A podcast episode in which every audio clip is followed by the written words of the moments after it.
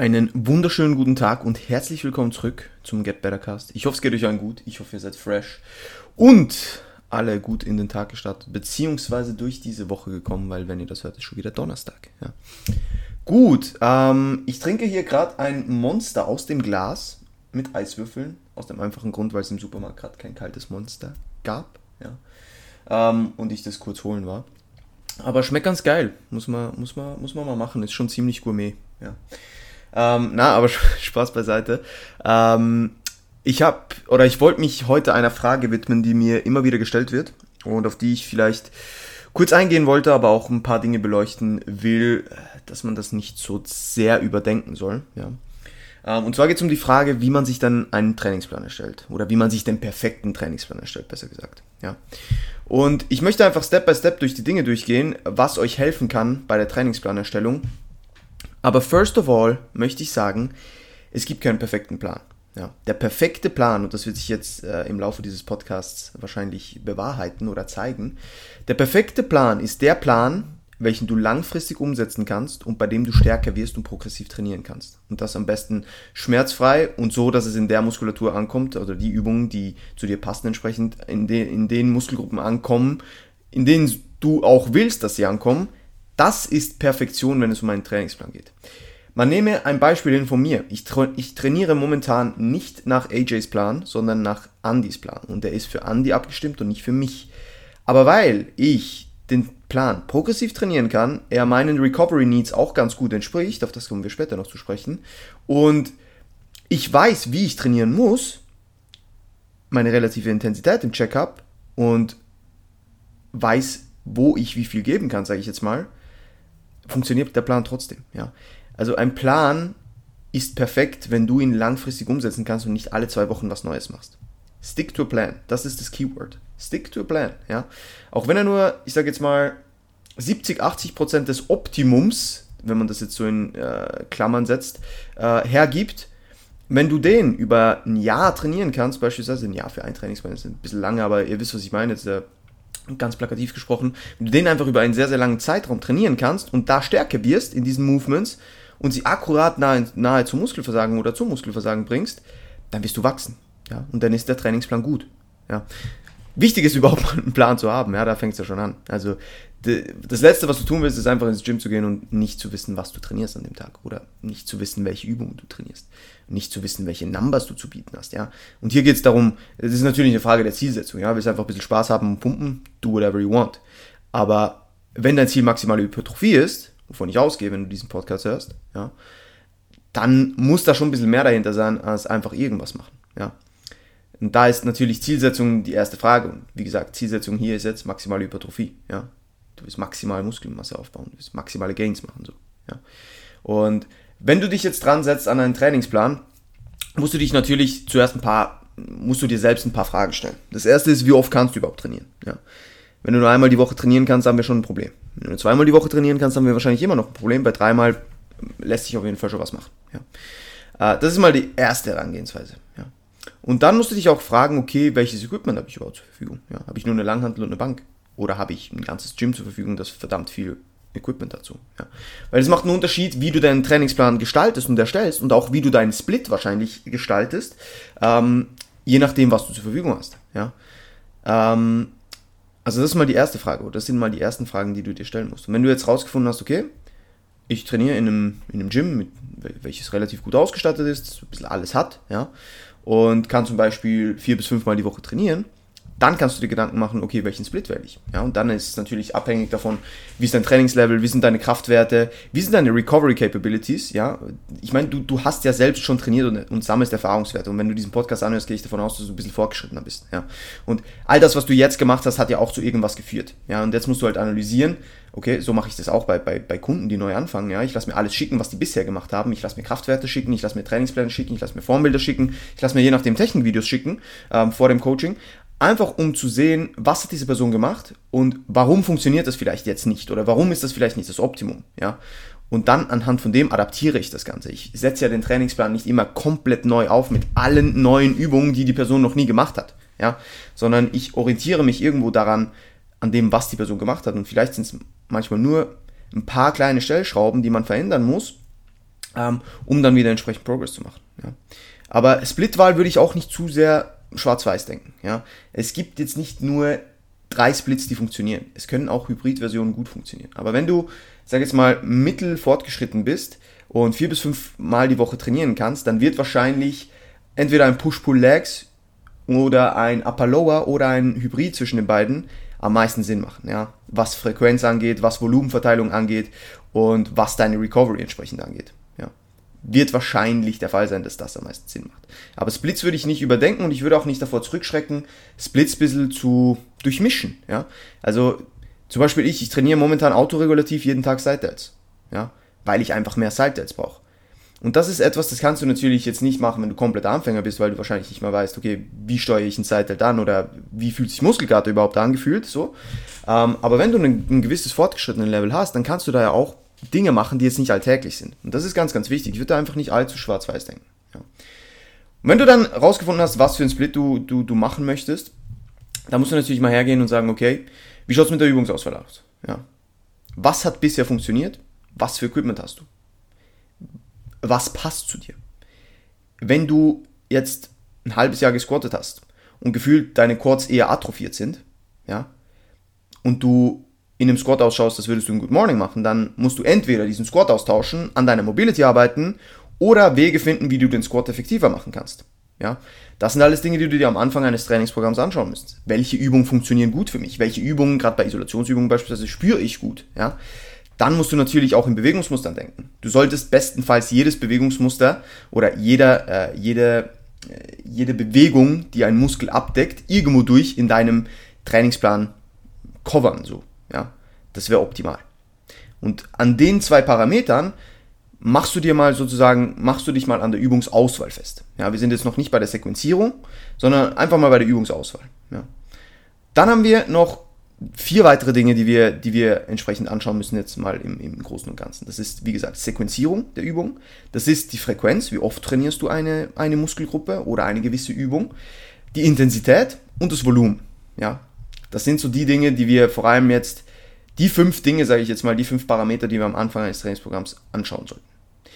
Fangen wir mal bei, bei, bei der, beim Volumen an. Ja? Wo startest du beim Volumen? Ich würde hier gerade bei Dingen, die zentral sehr ermüdend sind, sehr, sehr low starten.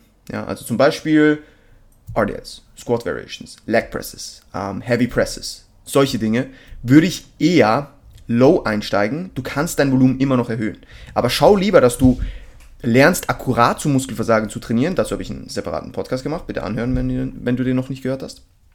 Ähm, und versuch zuerst aus jedem einzelnen Satz am meisten rauszuholen. Ja, und wenn du das tust und immer noch gut recoverst, ja, dann kannst du immer noch dein Volumen erhöhen. Wo, wobei ich großer Fan davon bin, große Compounds, wo wirklich auch relativ hohe absoluten Lasten bewegt werden, da das Volumen eher ein bisschen tief zu halten und eher bei Isolationsübungen, wenn wir das Volumen erhöhen müssen, entsprechend das Volumen erhöhen.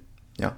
Also beim Volumen würde ich gerade bei schweren Compounds, ja, bei Dingen, wo du viel zentrale Ermüdung akkumulierst, auch viel globale Ermüdung akkumulierst und äh, hohe Gelenksbelastung hast und ähm, schwere Lasten bewegst, ja, da würde ich eher low einsteigen, schon mal. Auch bei Isolationsübungen würde ich jetzt nicht komplett durch die Decke schießen und jetzt bei jedem, bei jeder Isolationsübung sechs bis sieben Sätze machen. Ja.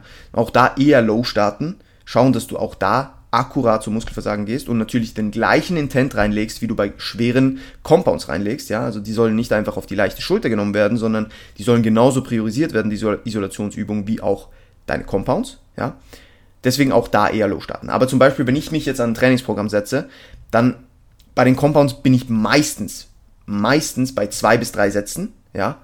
Und bei Isolationsübungen dann eher bei drei bis vier. Programme selten fünf Sätze, ich glaube fast nie. Ähm, wenn, dann programme ich eher noch zum Beispiel fünf bis sechs Sätze insgesamt Bizeps in einem Workout, wo wir zum Beispiel drei Sätze ähm, Hammer Curls machen oder drei Sätze Preacher Curls und zwei Sätze Dumbbell Incline Curls, sowas, ja aber nicht jetzt von der gleichen Übung so viel, weil irgendwann wird es auch, äh, wie soll ich sagen, wenn du, wenn du an die Übung hingehst und weißt, oh fuck, ich habe fünf Sätze so, ist ein bisschen Arsch. Also ich denke ich denk so und die meisten von meinen Trainees denken auch so. Äh, das ist einfach, der Fokus ist ein anderer. Ja, deswegen würde ich auch da eher low einsteigen. Allgemein, ich meine, dieses, dieser Anhaltspunkt von 10 bis 20 Sätzen pro Woche für eine Muskelgruppe ist gut und recht. ich würde das aber auch nicht zu genau nehmen, ja. Es kann sein, dass du mehr bei gewissen Muskelgruppen verträgst, zum Beispiel Side Delts, Biceps, whatever. Oder auch ein bisschen weniger, zum Beispiel wenn du extrem stark bist, Quads trainierst, äh, Rücken trainierst, äh, Hams trainierst, ja. Es kann auch weniger reichen. Deswegen wäre ich einfach mit diesem Term so ein bisschen vorsichtig. Ja. Ausprobieren ist hier das Stichwort. Intensität zuerst, also lernen akkurat und nahe zu Muskelversagen zu trainieren. Bestenfalls ans Muskelversagen, ja, sicher, akkurat. Immer Voraussetzung. Ähm, und dann schauen, okay, muss ich was anpassen, muss ich wo mein Volumen erhöhen. Du kannst immer erhöhen, ja. Starte low. Das mal zum Volumen. Intensität habe ich, glaube ich, auch schon gerade gecovert. Ich bin großer Fan davon, wenn es nicht einen spezifischen Grund dafür gibt, dass wir mit höheren oder mit tieferen relativen Intensitäten arbeiten müssen, also, keine Ahnung, drei, vier Reps in Reserve, ja. Bin ich großer Fan davon, eigentlich in jeder Übung 0 bis 1 Rep in Reserve zu gehen, ja. Und zwar Muskelversagen. Wir wollen hier kein technisches Versagen. Ja? Die letzte Rep soll sehr, sehr ähnlich ausschauen wie die erste. Ja? Also wenn ein Squat am Schluss zum Good Morning will, wird, du aber immer noch eine Rep geschafft hättest, ja, dann ist das nicht akkurat ans Muskelversagen gehen, sondern es ist einfach deppert. So, ja. Also das, das macht keinen Sinn. Aber gerade bei komplexen Übungen wenn da auch mal zwei Reps in Reserve sind, im schlimmsten Fall, wenn man es einfach nicht mehr akkurat dahin nehmen kann, dann ist eigentlich irgendwo durch Muskelversagen erreicht. Ja, und das kann man jetzt, es ist ein sehr, sehr vager Term so, ja, ähm, aber Form Breakdown sollte nicht da sein, sondern dein Muskel sollte nicht weiter verkürzen können, sondern er sollte in einem State sein, wo er maximal ermüdet ist und entsprechend diese mechanische Spannung auf der Zielmuskulatur am höchsten ist. Ja, that's the goal. Gut, dann Sequenzierung und Frequenz noch. Gehen wir kurz auf die Frequenz. Ähm, Frequenz. Da ist es so, da gibt es kein richtig oder falsch, würde ich jetzt mal sagen. Aber man kann mal davon ausgehen, dass kleinere Muskelgruppen und Schwachstellen, je nachdem was die Schwachstelle ist, eher frequenter trainiert werden sollten oder können. Ja? Dinge wie Side Delts, Dinge wie Waden, Dinge wie Bauch, Dinge wie Bizeps, ähm, Dinge wie Rear Delts, die können für die meisten Personen recovern die schneller und können entsprechend auch höher frequent trainiert werden. Ja, das heißt, auch pro Session muss, das, muss dann das Volumen vielleicht nicht so hoch sein, aber man kann sie zum Beispiel drei bis viermal die Woche trainieren. Ja, also wenn du jetzt vier bis fünf Sessions hast, dass du drei bis viermal die Woche Sidedays trainierst beispielsweise. Ja, da immer mit drei bis vier Sätzen pro Session, also nicht zu viel, aber insgesamt akkumuliert sich das dann auf 16, 17, 18 Sätze pro Woche, ja, was dann schon eher wieder hoch ist. Ja. Ähm, und bei großen Muskelgruppen und Movements, die sehr, sehr anfällig sind auch für Muskelschäden oder eben auch sehr, sehr hohe absoluten Lasten bewegt werden in diesen Bewegungsmustern, würde ich die Frequenz eher ein bisschen geringer halten. Ja? Das heißt es auch nicht, man kann Volumen verschieden verteilen. Ja, und dazu habe ich auch schon einen Podcast gemacht. Dazu habe ich einen Beitrag auf LTS gemacht, der noch online kommt. Also das werde ich eh announcen, wenn das soweit ist. Ähm, aber ähm, bei, bei, beim Volumen, bei der Volumenverteilung, das könnte eigentlich noch ein, ein separates Ding sein, so, ja, aber ich will diesen Podcast nicht ewig in die Länge ziehen. Ähm, da muss man halt auch schauen, ähm, wo man diese, diese Sätze kurz einbaut. Ja, diese, wenn dieser Term 10 bis 20 Sätze, ja, das, ich glaube, wenn man sechs Sätze Leg Extensions macht, dann kann man das eher recovern, als wenn man sechs Sätze Heavy Squats macht. So, ja, das macht einen Unterschied. Und das ist ganz, ganz wichtig zu verstehen. Und dementsprechend ist Volumenverteilung eigentlich noch ein eigener Punkt für sich. Ja, deswegen ich würde die Frequenz auch davon abhängig machen, wenn du zum Beispiel eine Muskelgruppe eher hochfrequent trainieren möchtest, dann muss natürlich auch die Übungsauswahl und die Sequenzierung dahingehend stimmen. Das heißt, übungsauswahlstechnisch, du nimmst zum Beispiel Übungen, die eher die voll verkürzte Position überladen und nicht die gedehnte Position, ähm, um einfach Muskelschäden zu minimieren. Und du nimmst vielleicht eher Dinge, wo die absolute Last eher ein bisschen geringer ist und die zentrale Ermüdung auch, weil du sonst auch da mit der Recovery nicht hinterherkommst. Ja. Also das sind so Dinge, was man bei der Frequenz und bei der Volumenverteilung ein bisschen beachten muss, um jetzt hier nicht zu sehr ins Detail zu gehen. Ja. Ähm, genau. Dann, Übungsauswahl habe ich schon gesagt. Ähm, grundsätzlich lässt es sich sagen, wir sollten alle Übungen auf jeden Fall ernst nehmen, aber schwere Compounds sollen auf jeden Fall auch priorisiert werden. Ja, ich würde jetzt nicht 17 Isolationsübungen vor den schweren Squats machen, so, ja, dass du eigentlich schon zentral komplett ermüdet bist, so, und Stabilität auch schon nicht mehr da ist, das macht keinen Sinn. Also, es gibt hier kein wirkliches richtig oder falsch, aber Übungen, die eine große zentrale Ermüdung haben und viel Stabilität benötigen, die würde ich eher ziemlich am Anfang der Session hinnehmen, wo wir noch fresh sind, wo unser Nervensystem noch fresh, fresh ist, wo unsere Stabilität entsprechend äh, fresher ist, ja, und wo wir entsprechend auch mehr Kraft entwickeln können Ja, welche Movements das dann sind, was Widerstandsprofile und so weiter anbelangt, das ist dann nochmal eine komplett andere Geschichte so, ja. Ähm, aber dazu sei auch auf LTS und auf andere Podcasts von mir äh, verwiesen. Aber grundsätzlich lässt, lässt sich sagen, schwere Compounds, die zentral ermüden sind, viel Stabilität benötigen, die eher am Anfang einer Session Program, ja.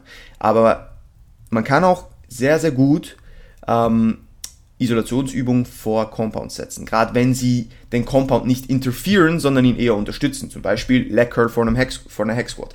Zum Beispiel ähm, Side Delts vor einer Press, Pressübung. Ja? Solche Dinge. Das kann auf jeden Fall Sinn machen. Es kann auch Sinn machen, je nachdem mit Vorermüdung zu arbeiten. Wenn zum Beispiel die Ansteuerung bei, bei einer gewissen Muskelgruppe schlecht ist. Wenn zum Beispiel der limitierende Faktor eine andere Muskelgruppe ist, als, als wir eigentlich wollen und so weiter. Das sind alles Dinge, mit denen man arbeiten kann. Ja? Also, aber das so als als, ähm, wie sagt man, als, als, Grund, als Grundsatz, wo man sich dran orientieren kann. Ja.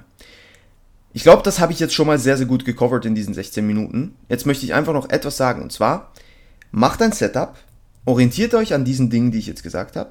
Ja, wenn ihr Fragen dazu habt, bitte schreibt mir. Ja.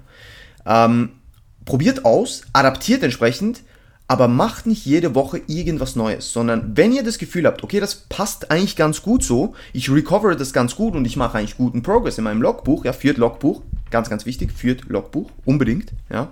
Ihr müsst wissen, welche Gewichte ihr bieten müsst, sonst werdet ihr nicht wachsen, ja. Ähm, und wenn ihr dieses Setup gefunden habt, das einigermaßen gut funktioniert, dann stick to it, ja. Solange, so im Stil von Don't Change a Running System, ja, solange das funktioniert, solange du Progress machst, hinterfrage nicht die ganze Zeit, ob du noch mehr Progress machen könntest. Ja. Und wenn dir das schwerfällt, so wie vielen von meinen Kunden und mir auch, dann such dir einen Coach. Ja. Dann such dir einen Coach, der das für dich macht und wo du nicht immer alles überdenken musst. Ja. Weil dann hast du eine Vertrauensperson und that's it. Ja. Ganz, ganz, ganz, ganz wichtig. Stick to a plan. Das ist das Schlusswort für diesen Podcast. Gut. Ähm, und wie gesagt, nochmal zusammenfassen. Es gibt nicht den perfekten Plan. Der perfekte Plan für dich ist den, den du langfristig der, den du langfristig umsetzen kannst und progressiv trainieren kannst. Wichtig. Ich hoffe, diese Episode hat euch gefallen und äh, du konntest was mitnehmen. Ja? Ich sage immer euch und du verschieden. Das ist irgendwie Arsch. Ich komme irgendwie, keine Ahnung, ein bisschen äh, paradox vor. Paradox. Ist das, das richtige Wort für diesen Kontext? Ich weiß es nicht. Ähm, auf jeden Fall, wenn euch, perfekt, wenn euch der Podcast gefallen hat, dann bitte shared das Ganze in euren Stories, ähm, teilt es mit euren Freunden, ja. Schreibt mir eine Nachricht, ob euch das gefällt. Gerne auch Kritik. Und schaltet auch das nächste Mal wieder ein. Ich wünsche euch noch einen wunderschönen Tag. Haut rein und bis dann.